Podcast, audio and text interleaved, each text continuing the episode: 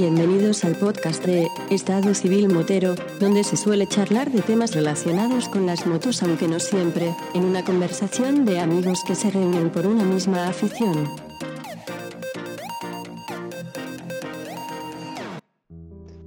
¿Qué pasa, chaval? Hombre, mi vampi preferido, el number one. ¿Qué me cuenta, chico? el omnipotente todopoderoso. El, Solo hay uno como yo. El, no, no, me he equivocado de palabra. ¿Qué tal? ¿Cómo estás? Todopoderoso. ¿Qué te cuenta, Antonio? Pues nada, tío, que estoy pillándome como está el agosto este, como está en el tema laboral, estamos muy tranquilos y todo esto. Y como está el tema de las salidas, el tema de las mascarillas, el tema de las restricciones. Y yo siempre digo que cuando pasa este tipo de cosas, que uno mira al gobierno y, y no se puede hacer nada, siempre digo que esto se soluciona con más motos pero necesito más tiempo para poder coger la moto, pero aquí estamos en un círculo vicioso. En fin, que voy a intentar darme un paseo en moto bueno a ver si se me pasa todo. Porque cuando uno sale en moto y cuando vuelve, los problemas son los mismos problemas. Eh, lo que ha cambiado es el punto de vista del problema. ¿Cierto? Como que ya lo veo de otra manera, ¿vale? Sí, no sí, puede sí, estar dándole vuelta a lo que no, lo que no tiene vuelta, no le puede dar más vuelta. Había, no recuerdo quién fue el que me dijo que cuando uno se monta en moto es la mejor terapia que existe porque se te olvida todo. O sea, te montas en la moto, se te quita el dolor de espalda, se te quita el dolor de la cartera, deja de ser un Joder. pelado. Lo del dolor de espalda doy fe, ¿eh? Yo uno de los viajes guay que hice con el Tito Tony, Tito Tony es un hombre que antiguamente salía en moto, ya hace tiempo que está perdido de la mano, y salí para Galicia con una faja de entrenamiento en la maleta, una faja de moto eh, la maleta y una faja de neopreno puesta, como diciendo, veremos a ver cómo esto me apriete, me va a arruinar el viaje, voy a poder, no voy a poder. El caso que en la primera parada de café me quité la faja y la eché en la maleta y volví con las tres fajas en la maleta y sin dolor de espalda. O sea que la, la liberación, creo, creo que la liberación a nivel eh, psicológico es muy superior a la liberación física, a la, a la congestión física que te puede dar la moto. Amén de ese truquito que yo siempre digo que para andar moto los que tenemos problemas de columna, que es mantener la barriga apretada para adentro.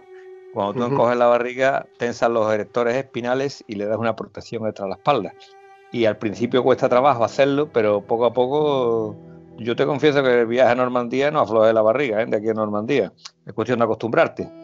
Pero claro, eh, elige o mantienes la barriga apretada o coges un bache y ves las estrellas. Entonces, entre uno y otro, yo prefiero apretar la barriga. Sienta bien, ¿eh? te lo digo. Eh, hace un par de días lo estuve yo comentando de que ahora se ha puesto mucho de moda el- el- el- ese tipo de ejercicio, lo de apretar la barriga hacia adentro. Si te fijas en la mayoría de los selfies que tú ves en, la, que tú ves en las redes sociales, Hipopresivos. Hipopresivos. la cantidad de, de chicos y chicas que te los ves apretando barriga hacia adentro y respirando ahí Sí, como un poco como... Eh, a ver, que es una postura muy poquito, muy poquito natural. Pero lo que es cierto y verdad, además, que invito a cualquiera que esté escuchando esto, tú te pones las manos eh, en los lados de la columna, los deditos en los lados de la columna, y tú metes la barriga para adentro y los erectores espinales se tensan. Los solomillos, niños, los solomillos son los que se tensan. Entonces, eh, si tú piensas en la columna, tienes una protección a nivel abdominal, fácil de entenderla, una protección a nivel de oblicuo, los músculos que están a los lados, y una protección a, nivel de musculatura lumbar o paravertebral, que es la que va por, detrás de la columna. Entonces, ¿cómo tensamos esa parte detrás si no hacemos una elevación hacia atrás? Una elevación hacia atrás cuando estamos inclinados hacia adelante, es un poquito complicado, ¿no? Entonces, simplemente eso se tensa metiendo la barriga adentro. A más tiempo metiendo la barriga adentro, más tiempo que vas a estar controlando la. que vas a estar tensando esa musculatura. Yo lo que digo que funciona, ¿vale? Digo que funciona. Que necesita un periodo de aprendizaje, pero coño, que merece la pena. Que el premio eres tú. O un día cojonudo y, menos lesiones de espalda. ¿no? Con esto del COVID hemos aprendido a valorar muchas cosas que antes no teníamos y a valorar las cosas que tenemos como realmente. Antes la gente no salía ni a correr ni a andar y cuando nos dijeron que podíamos hacer ejercicio, pues mucha gente se fundó unos zapatos de deporte que no eran ni zapatos de deporte con tal de salir a andar. Eso es así, compadre. Eso sigue siendo así. Pero, Vale, pero si queda un poquito de esas costumbres cuando pasa el tiempo, en buena hora, ¿de acuerdo? Por Pero esto de quedarte, la gente que estaba un poquito tocada con algún tipo de lesión, con algún tipo de problema, y no hablemos de problemas psíquicos, pero cualquier tipo de lesión, cualquier tipo de enfermedad que tú tengas, acarrea un problema psíquico, porque si te dice que esa enfermedad no tiene arreglo, psíquicamente te afecta, y a eso le metes Claro. dos meses enclaustrado, y te confieso que me está llegando gente a gimnasio, y lo que es peor, me están mandando a, a que vaya a ver a gente que no ha pisado un gimnasio en la vida y que no lo va a pisar porque lamentablemente esos dos meses de confinamiento y de parálisis le ha proporcionado una atrofia muscular y vamos que su enfermedad degenerativa mm, ha galopado a una velocidad que veremos a ver si eso es reversible o, no lo es, hasta qué punto es reversible. ¿no? Mm, Yo creo que estaremos de acuerdo en que la mayor parte de las dolencias que una persona tiene eh, va asociada al, al nivel psicológico en el que se encuentre uno, en el estado de ánimo y en el nivel psicológico en el que se encuentre una persona. Si uno eh, tiene ganas de ponerse bueno, se va a poner bueno, evidentemente. Si uno tiene ganas de ponerse malo, evidentemente los males, las dolencias les van a caer por todos lados. Entonces, si uno quiere salir y quiere hacer deporte, lo primero que tiene que estar es motivado y salir a hacer deporte. En mi caso, mi deporte es un poco más sedentario. Mi deporte no, no como tal no es deporte, sino es hacer cardio durante X tiempo. Y yo siempre he aprovechado la coyuntura de cuando he tenido tiempo para poder escuchar los podcasts y así rentabilizar la cantidad de podcasts que tengo siempre descargados. Y esto me recuerda, la última esta caminata que hice hace 3-4 días, fueron 11 kilómetros, por cierto, Antonio. La voy, voy, voy mejorando. Y estaba escuchando porque además aproveché para guardar el podcast este último episodio que desde aquí te recomiendo y os recomiendo a quien me escuche de los chicos de Si rompe que rompa, donde sacan un colaborador, Rubén, que este chico tiene una página web, está creando una página y una serie de, de, de parámetros en los cuales pues habla de los sitios donde tú puedas encontrar eh, concesionarios, talleres, sitios donde se come bien. Lo típico de cuando tú ves eh, la Una gasolinera. guía, una guía de viaje. Sí, es una guía de viaje para moteros. Y la verdad es que me honra de comentarlo porque este chaval lleva adelante toda la parafernalia que, que ello conlleva, porque lleva las redes sociales, su página web, porque que también está asociado, etcétera, etcétera, etcétera. Soy yo, o somos nosotros, que pff, grabamos a salto de mata, prácticamente sin, sin guion. Mm, no, evidentemente sin guion. Prácticamente, sin quitar No, no, prácticamente. sin prá- sin prácticamente, evidentemente sin guion, prácticamente sin horarios establecidos, sino que cuando se atercia, se atercia. Por eso te digo que mm, me voy de una cosa a otra, pero es que realmente todo va, todo va de la mano. El hecho de poder salir y poder, por ejemplo, escuchar un podcast o escuchar tu música favorita, quieras o no, eso te, te- te anima a seguir andando y a seguir eh, esos cinco minutos convertirlos en 10 y el que lleva una hora convertirlo en dos. Y cuando te das cuenta, pues has andado 10 kilómetros, dos, dos horitas, y lo quieras o no, eso luego me lleva a que si estoy, me encuentro un poco mejor, pues pueda salir en bicicleta o pueda salir a correr, o en lugar de estar solamente en la moto los 10 minutos que dura ir a Mazagón y tomarme un café y volver, se pueda convertir en ir a Pulo do Lobo y volver en el día. Está bien, hombre, está bien. Me has dado una idea. Igual mañana tiro yo para el pulo de huesos. igual sí, igual sí tiro por allí. No me sea golfo que tú vas a tirar a Pulo do Lobo porque llevo enseñándote fotos y vídeos del otro día que estuve, del lunes pasado, y te ha gustado la idea, ¿sí o no? Sí, sí, la verdad es que me ha gustado. Te he convencido, ¿no? Te he convencido. Sí, sí, sí, sí, te ha costado, ¿verdad? Pero bueno, la segunda Mm. palabra no es, pero vale.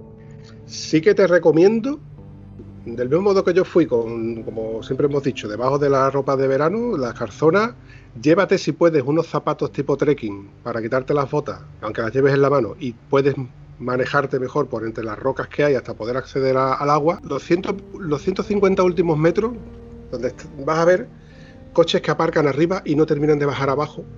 Porque ese, eh, ahí hay una pequeña curva donde hay unos socavones que cabe nuestra moto completa, Antonio. La moto entera. Sí, yo bajé y luego subí. Sí, y reconozco que tanto la bajada como la subida tiene su miga. Por eso te digo. ¿En moto eh, o bajaste andando? no, no, no, no. Bajé en la moto y subí en la moto.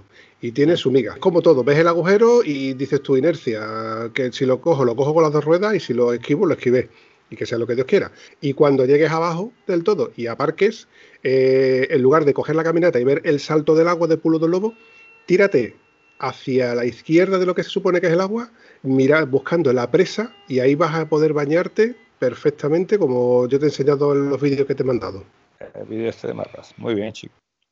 Toma nota. Muy bien, pues nada, vamos a hacer algo por el estilo. Eh, lo que sí te digo que me gusta cuando me diga llévate un bañador, llévate unos zapatos, y tú te has acordado la de veces que nosotros salimos a unas temperaturas en las que no es aconsejable salir, ¿no?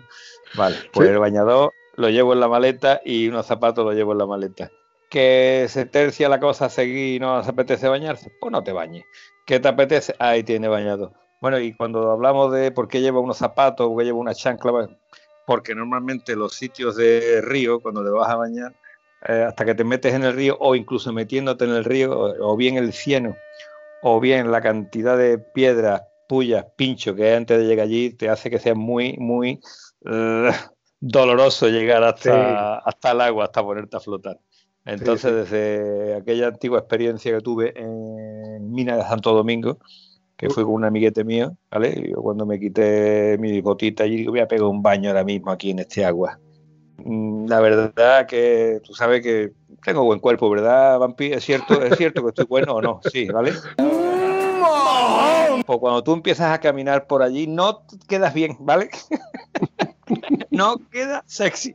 Un tío dice, ah, uh, ah, y, ah, y cuando tú te agachas un pie, te agarras el otro, te levantas, ah, y, oh, no, no, no queda eso erótico. Si había alguien que te estaba mirando con ojitos, con ojitos libidinosos, digo, vaya mierda, tío, que está aquí todo derretido. Ay, En qué fin. bueno. Bueno, hablando del estúpido velo, deberíamos de tener espacios patrocinados. En fin, recuerdo que Michelin nos patrocinó uno. ¿Qué dice usted? El Lego nos ha patrocinado otro. Y ahora yo creo que las redes de carreteras del Estado nos debían de patrocinar un espacio, tío. Hay carreteras, tío, que de verdad digo, escucha, esta carretera está abierta al público y a nadie se le cae la cara de vergüenza. La carretera de Hinojos al Monte es de pena, tío. Es que va un ciclista por el arcén y se va jugando el tipo. Es que se te sale el coche una viejita del arcén y te encuentra cuatro dedos chinos. Es una, o sea, hay veces que tú dices, coño, es que no hay derecho, que tal, que cual. Viene la indignación, pero ya pasa de la indignación, pasa directamente a la vergüenza, diciendo, Dios mío, qué vergüenza, qué bien vamos a quedar con Ojo. cualquier tipo de turista, tío. Ojo. Y, y déjame, déjame decirte una cosa, cuando estuvo la Merkel aquí, la carretera de Matalascaña estaba, bueno, ahora han hecho una pseudo reparación, que creo que estaba homologada la reparación para dos meses y ya lleva dos años. O sea que ya dos años le han salido baches, socavones y agujeros por todos lados. Pero a mí me hubiera gustado que hubieran traído a la Merkel a Matalascaña en una visita montada en un coche. Claro, hombre, que le enseñara las buenas carreteras que tenemos Sí. por aquí, a ver si no se le caía la cara de vergüenza a más de uno. Y me, eh, quería hacer, hacer hincapié de carreteras maravillosas, la carretera que va de Rosal de las Fronteras a Santa Bárbara. El tramo de Santa Bárbara de Casas a Cabeza Rubia, tío, está de verdad para una trail. No pases por ahí si llevas una moto de carretera, ¿sabes? Y si llevas una moto de carretera y que te gustan las suspensiones duras y las presiones altas de neumáticos, te lo vas a pasar chupi. O esquivas el bache o te vas a hacer puñetas. De verdad, Es- tío. Espacio penoso. patrocinado por nuestro buen amigo Juan Bateo.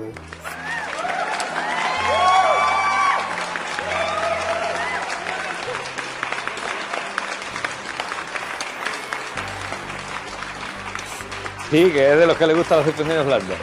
Red de carreteras nacionales. Visítenos. Se morirá de fatiga. Eh, eh, cuando tú has dicho la, la carretera que va de Hinojos a Matalascaña, perdón, de Hinojos al monte, No. Sí, sí, sí, sí. Eh, recuerdo que esa carretera, esa carretera, es como tú, tal y como tú estás diciendo, tiene todo el arcén lleno de, de gravilla suelta. Una Yo, carretera yo, de fantástica hecho, con un arcén de dos metros que sería ideal para la gente que le gusta andar en bicicleta porque tendría un arcén para caminar seguro y resulta ser que lo que tiene es una trampa porque la gente o camina por la raya continua de- de- del lado O te va jugando el tipo porque te encuentras chinos por todos lados. Una bicicleta de carretera, le metes cuatro dedos chinos y se va a la mierda. Yo me he encontrado dos gafas de sol en esa carretera. En dos días diferentes, evidentemente, me he encontrado dos gafas de sol. Y al hilo de lo que tú estás contando, esa red, esa red de carreteras, pues habría que darle mínimo un barrillo y una, de centado, pero ojo, lo que no debe de faltar nunca es el cartel de, ojo, peligro, lince suelto. ¡Zas en toda la boca! Es así. Peligro del lince él sí lo pone. Pero el peligro de que te juegues el tipo por pasearte por allí no lo pone. Ah, bueno, eso sí. Hay carreteras que en vez de arreglarla te dice firme en mal estado. Ah, claro. Pero la verdad, la verdad que las carreteras que hemos cogido que ponían firme en mal estado, estaban en mejor estado que las que te acabo de nombrar. ¿eh? Y aparte de eso, eh, circunvalando al monte hay varias rotondas y especialmente lo que es la rotonda que va de la circunvalación de Hinojo a Matalascañas, esa rotonda es difícil encontrar un tramo por donde pasar sin encontrarte socavones. Está parcheado las entradas y la salida de la rotonda que no hay una trazada limpia por ningún lado. Tienes que ir simplemente con cuidado. Ya vayas con el coche, ya vas con lo que sea. Porque además de los agujeros, tapados con un relieve muy bonito, muy, muy característico, a eso le tienes que añadir que si te vale una mitad más para afuera o más para adentro, te encuentras cuatro dedos de chino otra vez. Con lo cual hay que tener cuidadito, aquí yo. Es que me he caído. Ah, haber prestado más atención. Sí, iba usted, iba usted más rápido de lo que dice el informe. Eh, exactamente, de lo que da. Como es, las vías. Por lo visto, hay un apartado del tráfico que dice que el conductor tiene que adaptar su velocidad al estado de la vía.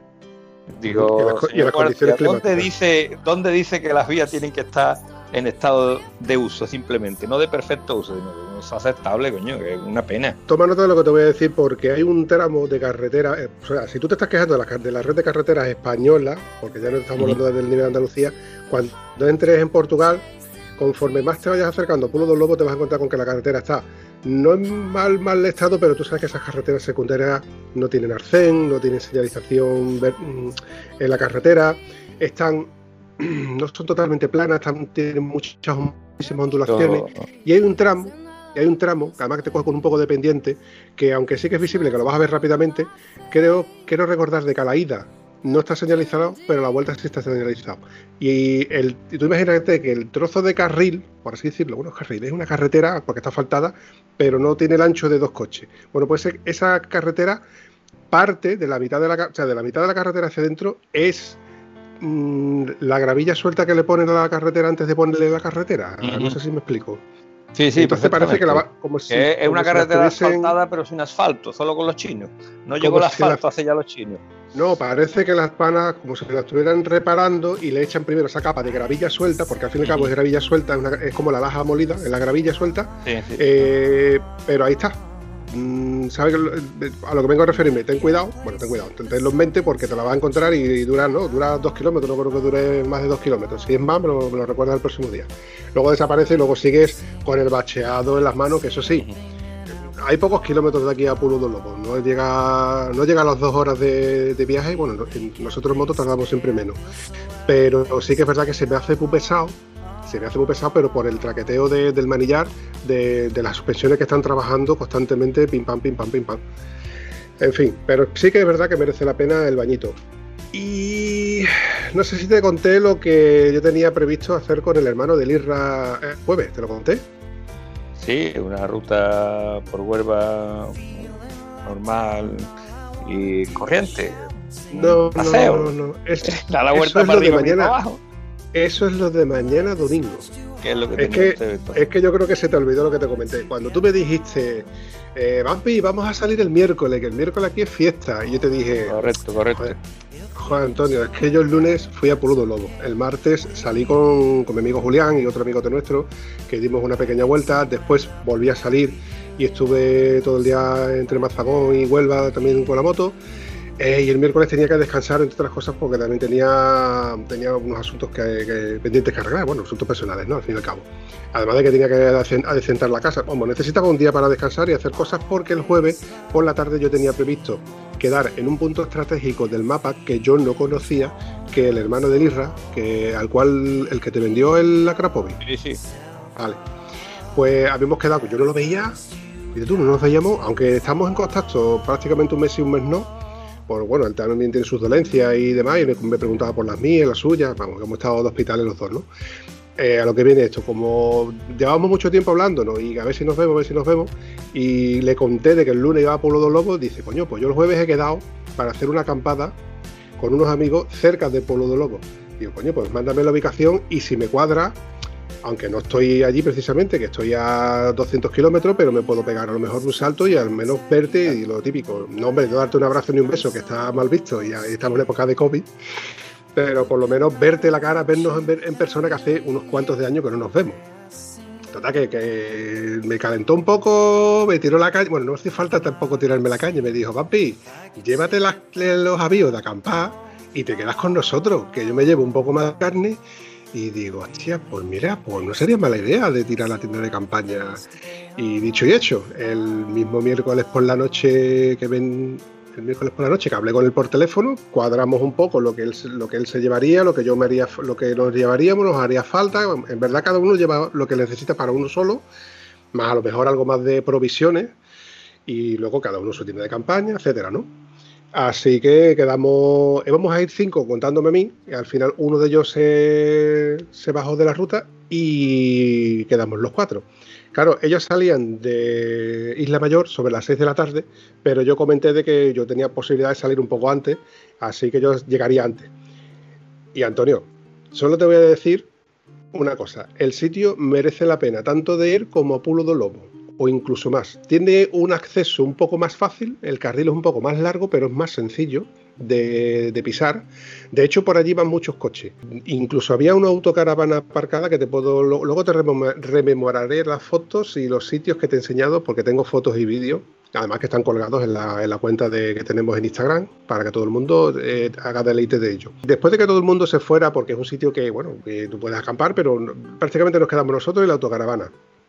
Después de que todo el mundo se fuera, que acampamos, pusimos la- las tiendas, que ya eh, cenamos, jiji, jaja, conversación, las linternas. Llegó un momento en que cuando se me ocurrió a mí la felicidad de apagar la linterna que yo llevaba, porque yo llevaba una linterna de cabeza que tengo súper potente, ¿qué pasaba? Que llega un momento en que los bichos pues se te acercan. Y entonces digo, oye, Claro. voy, a apagar la, voy a apagar la linterna porque nos van a comer aquí los bichos. Era, era más bonito sin luz, ¿no? Antonio, es indescriptible lo que te voy a contar.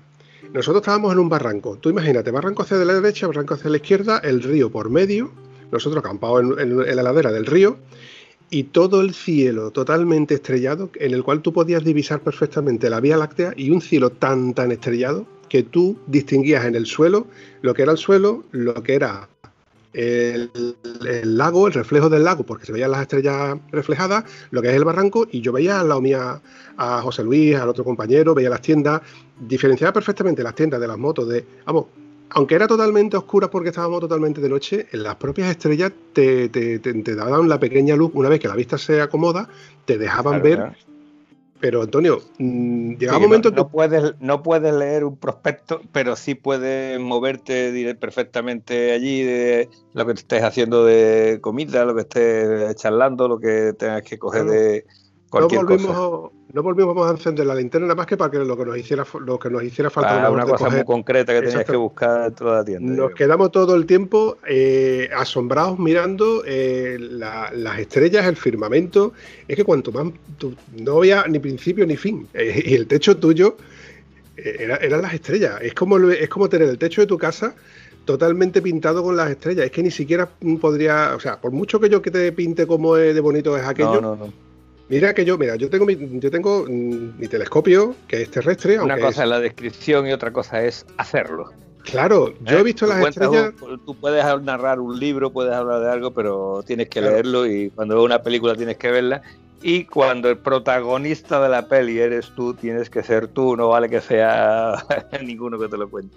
Claro que sí, Antonio. Digo, mira, Pues, Tú has visto que yo, tú, tú- tú has estado en mi casa y has visto el telescopio que tengo yo terrestre. Con Sí, ese sí, telescopio, yo desde mi casa, cuando hay luna llena, se ve perfectamente porque es visible desde cualquier parte del mundo.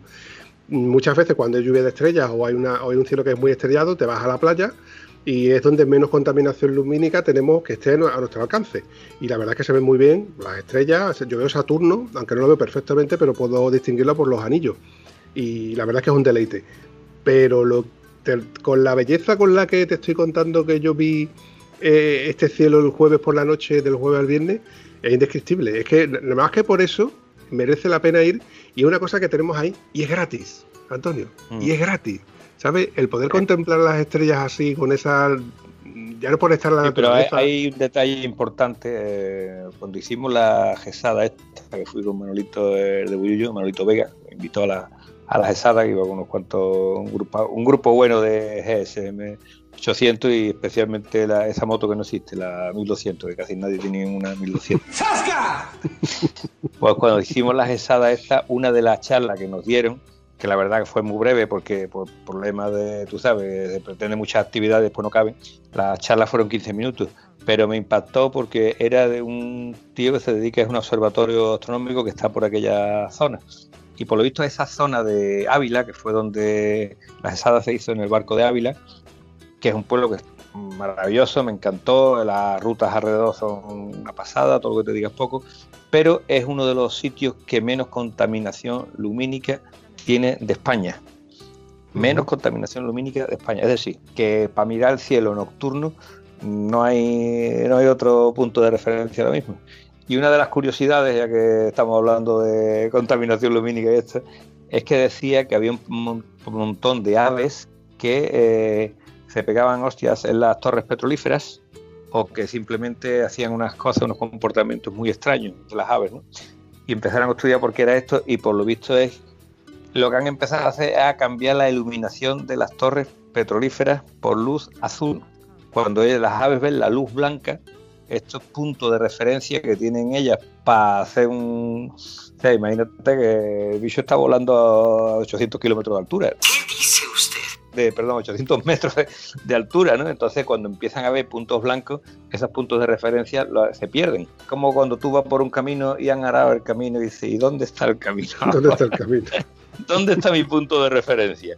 Pues para las aves es el tema de la, de la contaminación lumínica es un problema serio a la hora de hacer su- sus migraciones. ¿no? Entonces esta curiosidad me dio a mí que, que pensar. Y ahora cuando tú me has dicho, está por ahí en el campo y tal y cual, pues qué quiere que te diga, me parece fantástico. La noche que yo pasé en el campo no tuvimos tanta suerte.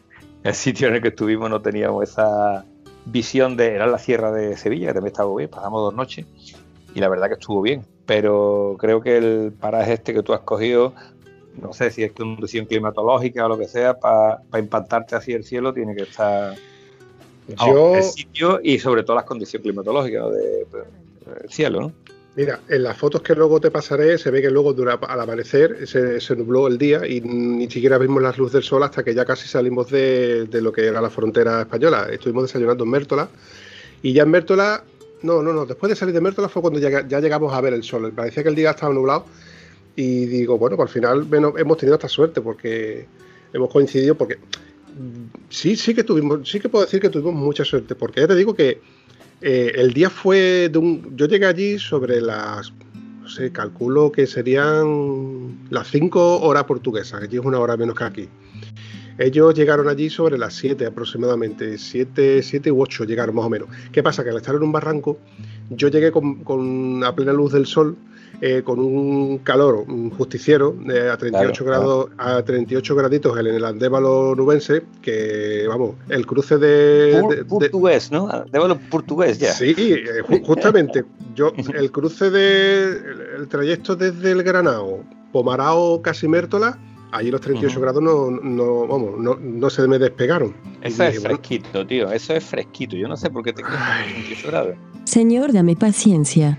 Mm, eso es fresquito para ti, Antonio. Yo qué sé. Es que te cuenta. Es que también, también hay que contabilizar el tema de la humedad. ¿eh? Yo no sé qué humedad haría, pero yo para la, hume- para la humedad sí lo noto. Yo iba todo el camino por la firme condición de que en el momento que yo llegara me iba a pegar un baño, un pedazo de baño. Chapuzón, chapuzón para chapuzón. quitarte Claro, la conforme, temperatura. conforme vas llegando, yo lo que no me esperaba es que ese carril me llevase a un barranco, donde desde donde tú estás en lo alto y conforme vas bajando ves unas vistas espectaculares de lo que es un barranco, ya ves un barquito, la gente con un kayak haciendo allí su, su, su rutita con el kayak, eh, los coches, digo, "Uh, aquí hay mucha gente, una, una barco y es verdad, había muchos coches. Ah, conseguí aparcar, me quito mis botas, me quito mi pantalón, ya llevaba tenía debajo puesto el bañador y cuando te metes en el agua dices tú, hostia, es esto es- no tiene precio. Antonio. Gustazo. Hay que, hay que decir, porque yo te he visto, pusiste el teléfono a grabar aquella entrada tan erótica. Tu entrada tan erótica en el agua era casi como la mía el día que me iba pinchando los pies, ¿eh? todo hay que decirlo. ¿eh? Que no se veía el hombre rudo, fuerte, quitarse la camiseta y lanzarse al agua desde una roca. Nada, nada, nada. nada. No, Se no, veía un porque- tío pisando huevo que iba a punto de escoñarse, que se va a rebalar, que le va a mandar hasta que mete el agua y se sienta de culo. Vale, te quiero decir que, que cuando hablamos de que es una maravilla, que esto, esto es verdad que es una maravilla, pero vamos a poner los pies en el suelo. Que si tú quieres impresionar a la chavala, no la lleves a ese sitio, tío. No la lleves de sitio porque vas a hacer un ridículo estrepitoso. Ni se me ocurriría, ni se me ocurría. Ahí está. Para impresionar a Toma la nota. chavala no es esa playa. Esa playa es para decir tú que has ido y tenías todos esos ingredientes allí. Porque a lo que voy es que cuando hablamos de esto y la gente lo escucha y lo idealizan, eh, ¿cuánta gente había bañándose? No sé decirte, calcula que había unos 12, 13 coches y familias, 12, 13 familias. Había 5 o 6 motitos, de, las típicas, bueno, perdón, scooters no, las típicas motor, motos ¿eh? pequeñas portuguesas con matrícula de, de ciclomotor, de esas que cuando la arrancas suen- suenan a esa derbi de tricama antigua. El Pues del esa- silenciado quitado. Eso, eso, ese, ese sonido, echando humo azul de, de, de- de la gasolina de los tiempos, de, toda la vida de Dios. Eso es lo que había allí, había mucha gente, la verdad. Y allí todo el mundo con su con, con su sombrilla, allí con vamos, Sí, todo aquello decir que roca. no es la playa al uso que tú vas a bañarte ahí, 200 personas en la playa ahí No. bañándose. Que dentro No. del agua habría 5 o 6 personas, como mucho. No, dentro del agua había más de 20 personas, te lo garantizo. Había sitio de sobra para bañarse. De hecho, había un hombre que llegó con un montero, que allí se llama pajero, y tenía la típica tabla esta que, que se ha puesto mucho de moda en las playas, que todo el mundo va de pie con la palita. ¿sabes? El paddle Paddle surf. Pero este hombre iba con su cañita de pescar, su sombrerito para que no le dé el sol, su camiseta, puesto de rodillas y un cubito y su cañita de pescar. Y se metía a lo lejos y se trajo el cubito lleno de, pe- de pescadito. O sea que la- el, el- el sitio gusta tanto como para la pesca como para. Claro, creo, mm, eso en España, esto en España es imposible que tú lo veas, porque eso se convierte en territorio, en paraje natural y eso lo ponen un vallado, dos, dos guardias civiles en cada lado, el Seprona por otro lado, el mm, guardia de medio ambiente por otro, y tú ahí no metes ni, vamos, ni los cicos siquiera. Tener estas cosas a dos horas escasas que tenemos, pues es un privilegio para nosotros, los que vivimos aquí cerca de la frontera. Perfecto, me parece increíble. Me parece tan increíble que voy a visitarlo mañana. Mañana no te va a dar tiempo de visitarlo. Está en la orilla contraria a Pulo del Lobo. Si quieres, no me va a dar si tiempo. quieres, no te va a dar tiempo. No vas a poder ir, no vas a poder, bueno, a ver, como poder, como poder, pero vamos a ver, Antonio, querer ir a los dos sitios, a Pulo del Lobo y a esta playa que te estoy diciendo, es querer hacer dos. Te lo voy a exagerar un poco. Es querer ir al río Guadiana desde Al Cutín y desde Al Cutín San Lucas de Guadiana. y luego quererlo ver en Pomarao. Porque la distancia, aunque no es tan grande, pero sí que hay distancia desde Pulo do Lobo hasta esta playa que te he dicho. Vale, pues ya, ya está, ya me has liado. Eso es lo que voy a hacer mañana. Y cuando termine, me vengo y se ha acabado. Y si hace frío, hace frío. Y si hace calor, hace calor. Y si llueve, porque llueve para cojones. Es que eres tonto, que cago en 10, que estás poniéndole pega donde no la hay. Y eso es, es al revés, es, es la, como dice, es, es lo que tengo que hacer, se ha acabado. Y encima me voy a divertir como unos haciéndolo. Bueno, pues si, va- si vas a ir, solamente te digo que tengas cuidadito y que, que te lo pases la mitad de bien que me lo he pasado yo. Aunque por otro lado, también te puedo decir de que podíamos ir con otro peluzo que quiera ir, que no lo creo, porque, hombre, yo invitaría al Piti, pero el Piti no es de tiendas de campaña, Antonio.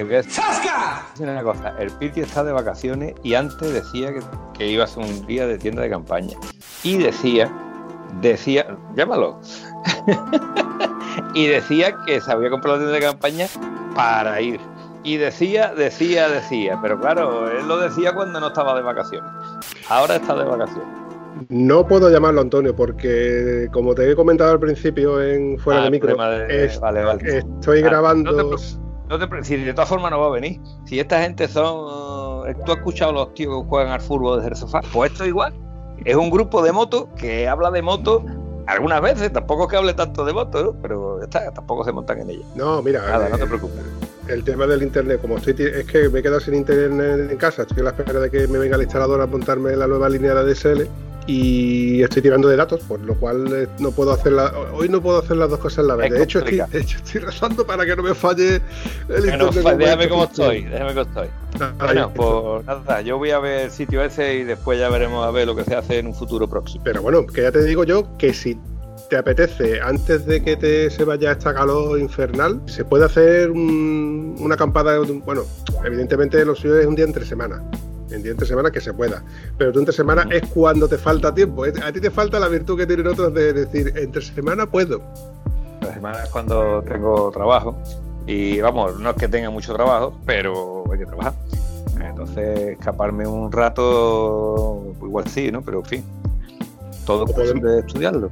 Sí, sí, sí, es cuestión de estudiar algún día un puente, una cosa rara que haya por ahí en el calendario que podamos decir, mira, una noche del martes al jueves, de, del martes al miércoles o del miércoles al jueves, una noche así rara que, el- que luego por la mañana, porque nosotros a las 7 de la mañana, yo el primero que me desperté, nada más que noté la luz del, en la tienda, pues lo típico, mi idea era poner la cámara, grabar y demás.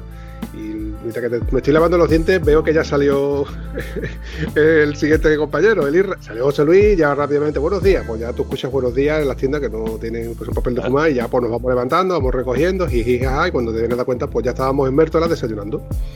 Claro. Allí tú tosta- tostadita, o sea que Mayo Yo tenían que volver. Que las veces que me he quedado en el campo, eh, nosotros desayunamos en el campo.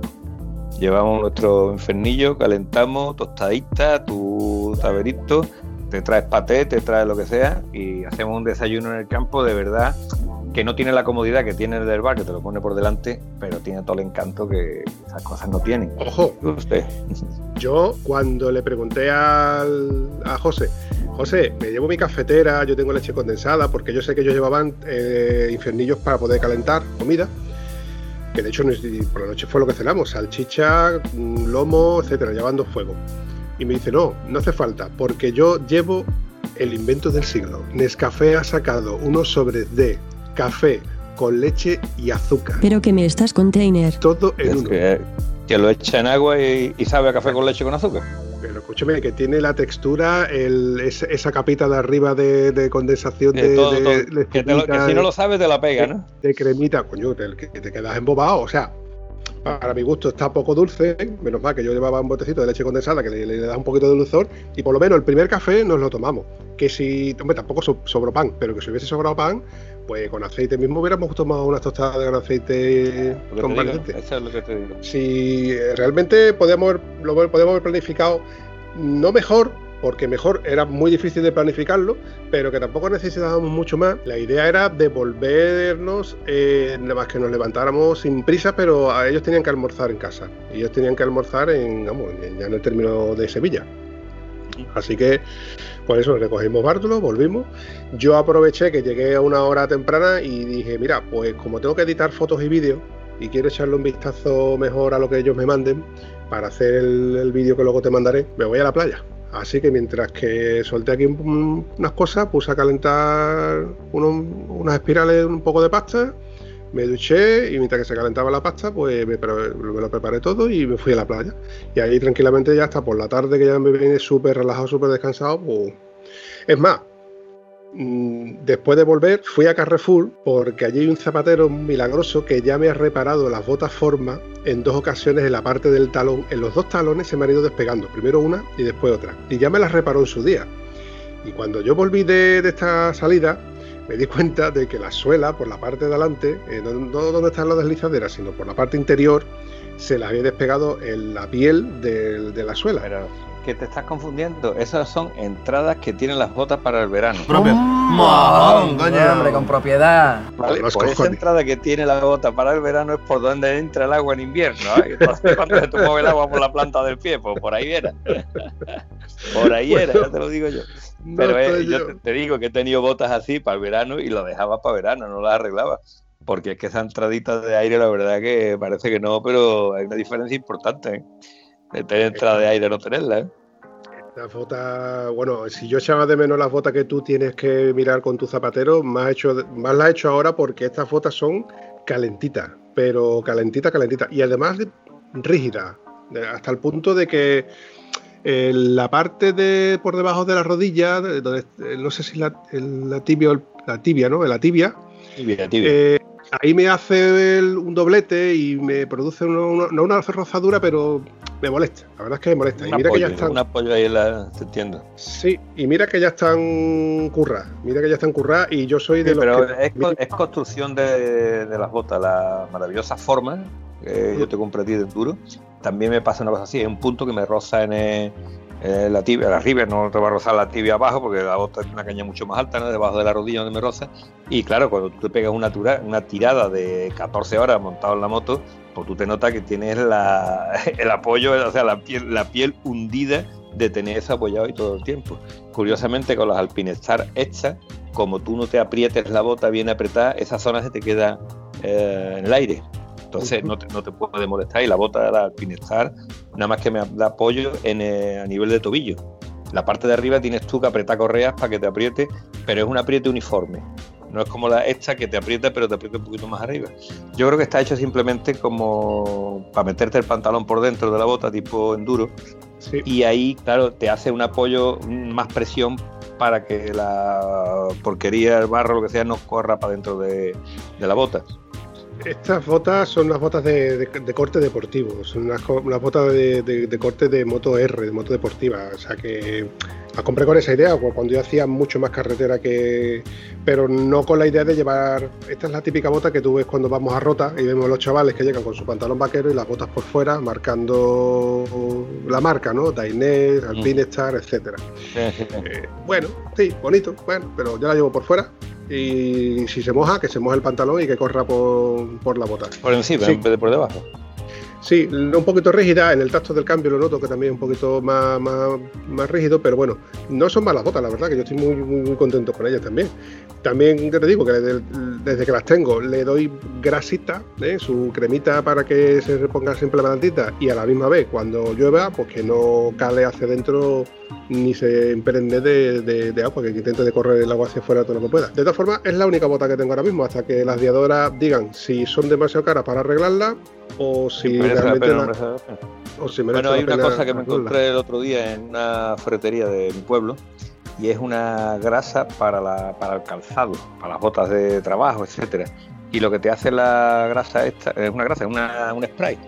Eh, y lo que te hace esto es que te, te hace que el, ¿cómo te digo? Que la, el donde te lo pongas, el material de la bota que te estés poniendo sea impermeable. Lo conozco. Eh, algo parecido a lo que usa el VD40 y algo parecido a lo que tú usa la, la grasa que tú me estás hablando. Lo que pasa que la grasa que tú utilizas es penetrante y esto me imagino que crear una película por encima, no creo que sea penetrante, no te va a engrasar el cuero como, como la bota, lo que tú me estás diciendo. Lo creo que lo que tú haces alarga más la vida de- del calzado. Lo conozco y es recomendable para cualquier tipo de calzado que te invita a que le- tú lo, rocie- lo- le des una rociada con, con, una- con un cuero o con un aceite, pero por ejemplo para el tema para el tema laboral no es recomendable. Sé de un compañero que lo usaba para que no le entrara agua en cuando se montaba, se subía, se bajaba del camión para tener, ponerlo y quitar el toldo y el problema que él tenía era que del uso, pues al final tenía que darle varias capas eh, a, ese calzado. Eran, y lo usaba, y lo usado siempre botas de seguridad, pero del de corte de corte montaña, corte de botas de montaña, Sí, va con, más con alta su puntera de seguridad. Lo que pasa es que el problema que tenía él era no eran botas gorotes, que es lo que él buscaba, pero el gorote le salía demasiado caro y encontró que con el bote este de, de spray le daba el spray y se quedaba bastante de cumplir la función. Pero claro, eh, el inconveniente es que le, cabrón, eh, no, eh, no le puedes pedir peras al olmo. Eso lo que te dura es lo Estoy que te dura hablando, esa estoy, estoy capa. pensando, estoy pensando aquí, madurando la idea y al final los tiesos siempre seremos unos tiesos, tío. Eso es así, compadre. Eso sigue siendo así. Y nosotros hablamos de remendar la bota y echarle. En fin, Pero, que- pero, pero escúchame, Antonio, pero que no por eso significa de que eso sea malo. Si nosotros lo No, que no, somos. a ni bueno ni malo, tieso, coño, es tieso, eso no es bueno ni malo, es que está tieso. y Si tú, ya como está, nosotros lo- decía, decía un amigo mío, si la enfermedad tuya es que tienes la cartera pegada, la cartera la tienes pegada, no hay separación. Esa es la enfermedad que tenemos. Nosotros lo que buscamos es siempre ingeniarnos la forma de solventar problemas con el mínimo desembolso posible. Y ahora te voy a contar una fe de, de ratas sobre podcasts anteriores que yo he contado. Es que hablando de tieso, hablando de tieso, tú- yo te, te recuerdo que tengo un neumático, un Mitas E09 Dakar, que tengo mm, guardadito en el garaje para usarlo cuando yo terminara de gastar uno de, pues, sea, el neumático trasero de mi STR Pirelli, Pirelli Scorpion STR. ¿Lo recuerdas? Correcto, correcto, me acuerdo de aquello. Sí, y te comenté en uno de los podcasts anteriores, no recuerdo exactamente en cuál, pues ya llevamos unos cuantos, de que el delantero se iba a gastar antes que el trasero, ¿cierto? Mis cuentas eran que yo iba a gastar antes el delantero que el trasero, porque yo soy bastante conservador a la hora de darle al puño, entonces Bastante agresivo con los frenos. yo soy más agresivo con el freno delantero incluso que con el trasero, porque el trasero es más intrusivo con el ABS, tú lo sabes. Bueno, no, perdón, tú no lo sabes. Yo no lo sé, Sí. yo no sé, no, tengo esas cosas.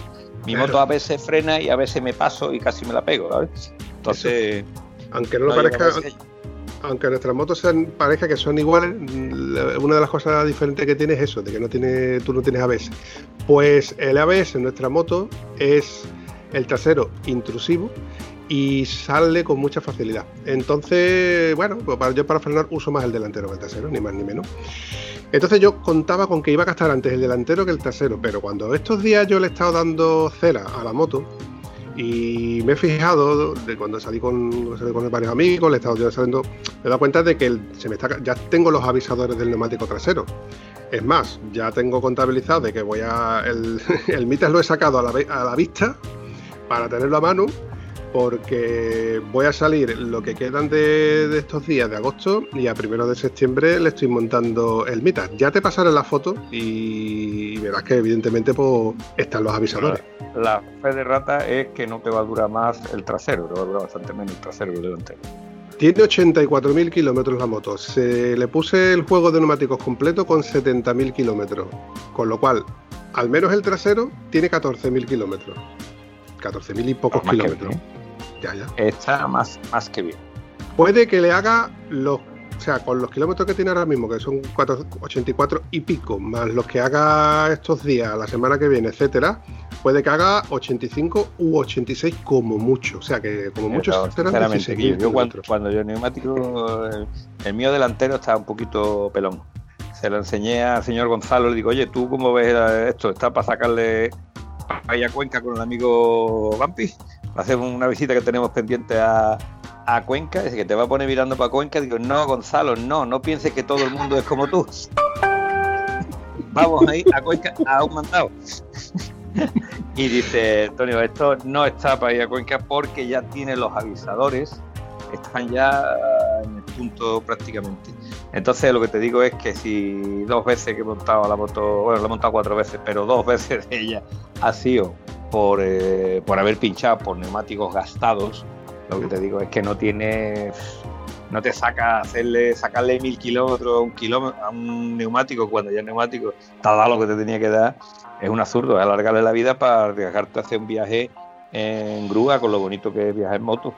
Claro, vamos yo sé ahí. que si hace un golpe de calor igual te interesa llamar a la grúa y dice, llévame a casa ahora con suerte te coge la que me cogió a mí cuando se me fue el Stator con mi mujer a 38 grados en esa tierra antes de llegar a Utrera ¿No te he contado la batallita? Y Llamé conta- y vino la y- grúa a recogerme después de una hora, que menos mal que encontré un puente donde esperarla y la grúa no tenía aire acondicionado. Pero que me estás container. Hicimos un viaje a la mar de bonito. Qué romántico, Antonio. Llegamos a casa a las 6 de la tarde a tomar por culo. Y bueno, después tuve que solucionar el problema del estado y toda la historia, pero bueno, por lo menos me devolvieron a casa. Pero imagínate el calor que pudimos pasar a 38 grados con la parienta allí tirado en la carretera hasta que nos cogió la grúa y nos llevó a la a casa, fin. Otro gaje más de este oficio que tenemos nosotros como oficio, de esta afición que tenemos nosotros. Afición que tanto nos gusta. Te digo la verdad que yo, yo estoy deseando de montarme otra vez la moto. No sé cómo esta gente, cuando digo esta gente no me refiero solamente a- al grupo este ATPC, sino a varios grupos que tenemos, como cada vez que yo vamos a salir, vamos a vamos a cual, y al final salimos José Luis y yo siempre. No, sinceramente, qué trabajito le cuesta a la gente salir porque No, hace calor. No, Antonio, lo, que pasa, lo que es que tú estás hecho de otra pasta, Antonio. Tú eres un cansino, tú te montas en la moto y no te cansa hacer kilómetros ni te, ni te pesa hacerle kilómetros. No es que me canse ni me deje de cansar, sino que yo, yo antes no hacía tiradas tan, tan largas. Yo, bueno, es más, yo recuerdo, yo recuerdo de que la primera vez que tú y yo subimos a Tentudía, tú me, a la vuelta, después de, de ver a nuestros amigos allí en Cabeza de la Vaca, Segura, segura de León. Y habíamos quedado con mi amigo Manu, eh, que el del Totkey que tú, o sea, el Totkey no, el soporte rack Sí, que sí, tú la, compraste. la placa esta, sí. Bueno, pero tú- yo recuerdo que tú me paraste y me dijiste que yo, ¿tú qué pasa? Que tú no paras, porque en aquel entonces tú no hacías tantos kilómetros, el que hacía más kilómetros era yo, ¿no? Lo que pasa es que eh, No, yo, acuerdo- yo he me acuerdo ido... yo de aquello, de la memoria selectiva, no me acuerdo yo de No, aquello. no, no, yo sí me acuerdo, Antonio, yo sí me acuerdo. En aquel entonces, no es que te gustara pararte más, pero que a lo mejor las, las tiradas eran tuyas eran, eran más cortas y, o, o te pesaba más el, te pesaba más el asiento del, de la moto. El, asi- No. el asiento sí ha sido una. Para mí, el asiento de la F800 eh, de serie ha sido insoportable. desde- Lamento mucho lo ocurrido, pero como habréis podido comprobar, eh, ha habido un corte. Y es que estoy grabando en completo precario. Tengo problemas con el ADSL en casa y estoy tirando de los datos. Entonces la acumulación de cositas que me están pasando últimamente con, la, con los datos, pues han originado este pequeño corte. No me he dado cuenta hasta ahora, al cabo de más de 50 minutos editándolo, y me parece una pena no aprovechar lo- el contenido que ya tenemos. Así que, bueno, lo edito un poco así, con este final tan... No me gusta nada, pero tampoco me parece que no es correcto ni justo de dejar el contenido que ya tengo atrás para el disfrute de todos los que lo escucháis. Así que os pido perdón, eh, os ruego que me perdonéis por este corte, no ha sido culpa mía, evidentemente, pero que lo disfrutéis y me despido de parte de, de Antonio y de mía. Así que lo dicho, un saludo y nos vemos en el próximo episodio.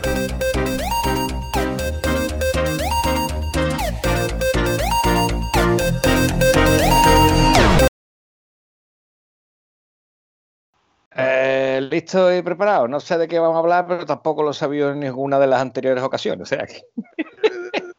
Clásico, nosotros. Bueno, vamos allá.